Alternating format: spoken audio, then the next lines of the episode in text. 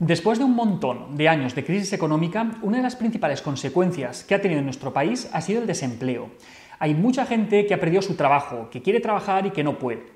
Además, a medida que aumentan los meses en los que una persona está desempleada, empiezan a aparecer consecuencias psicológicas que se lo ponen todavía más difícil a la hora de conseguir un trabajo. Baja autoestima, depresión, desesperanza, derrotismo. ¿Qué podemos hacer?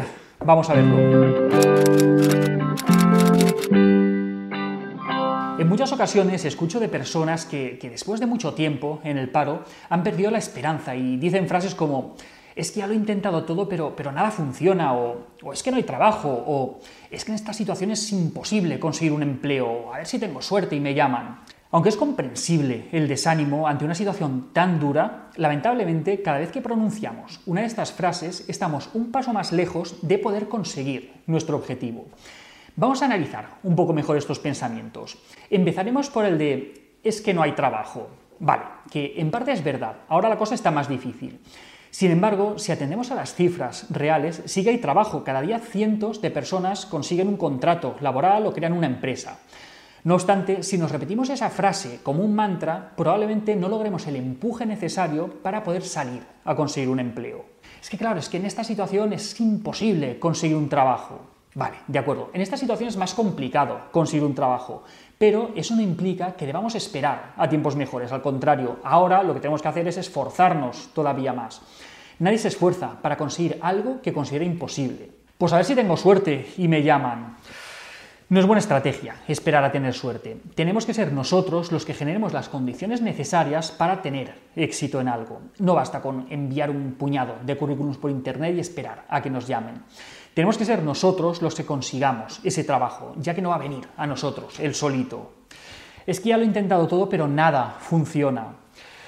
Son muy pocas las ocasiones en las que se pronuncia esta frase y verdaderamente se han agotado todas las posibilidades. Por lo general, más que probar con muchas estrategias diferentes, lo que hemos hecho ha sido repetir insistentemente unas pocas estrategias que ya hemos comprobado que no han sido efectivas. Cuando abandonamos la posición de derrotismo, podemos empezar a emplear esa energía en conseguir nuestras metas y una de las claves para poder tener mayor probabilidad de conseguir un empleo es diferenciándonos de los competidores, haciendo las cosas diferentes. Si hacemos lo mismo que hacen los demás, somos uno más entre el montón. Pero si hacemos las cosas un poco diferentes, conseguiremos destacar y aumentaremos la probabilidad de conseguir un trabajo. Durante los últimos 10 años he tenido la oportunidad de ayudar a muchas personas a encontrar un nuevo trabajo de una manera más eficaz. Hasta el momento, todas las personas con las que me he encontrado en esta situación en mi consulta, después de una temporada pensando de esta manera tan derrotista, al final han cambiado su forma de pensar y finalmente fueron capaces de conseguir el trabajo. Encontrar un trabajo no es fácil, es un proyecto complejo que requiere centrarse en cinco pilares fundamentales, siempre con el objetivo de poder diferenciarnos de los competidores y explorar verdaderamente todas las posibilidades a nuestro alcance. Primero, tus habilidades. Reflexiona por un momento, ¿qué sabes hacer mejor que los demás? Más allá de la formación que tengas, tienes una gran cantidad de capacidades, de aptitudes, de habilidades que te están diferenciando de los demás. Tienes que tener muy claro cuáles son. Segundo, perfiles.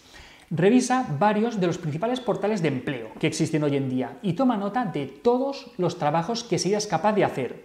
Después, ordénalos de forma jerárquica, del más deseado hasta el que sería tu último recurso y crea un currículum específico para cada uno de esos perfiles por los que quieres luchar. Tercero, ¿cuándo?